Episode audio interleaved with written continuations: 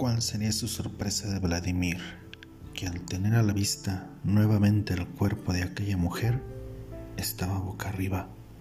Vladimir metió las manos a las bolsas de su saco, como buscando algo que le diera respuesta a lo que acababa de observar.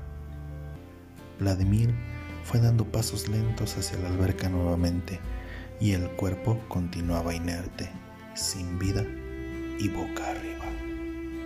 Se detuvo al filo del césped y quedó inmóvil observando el cuerpo. Nunca antes le había sucedido algo similar. Pensó que quizás 20 años bastaban para aburrir a cualquiera, al grado de que quizá el subconsciente le propició una imagen solo con el fin de retraerlo de su aburrida y estúpida vida cotidiana.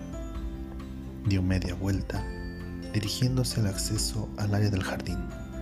Se detuvo lentamente, giró la cabeza y su mirada sigilosa como un gato temeroso en la oscuridad quedó clavada en la alberca.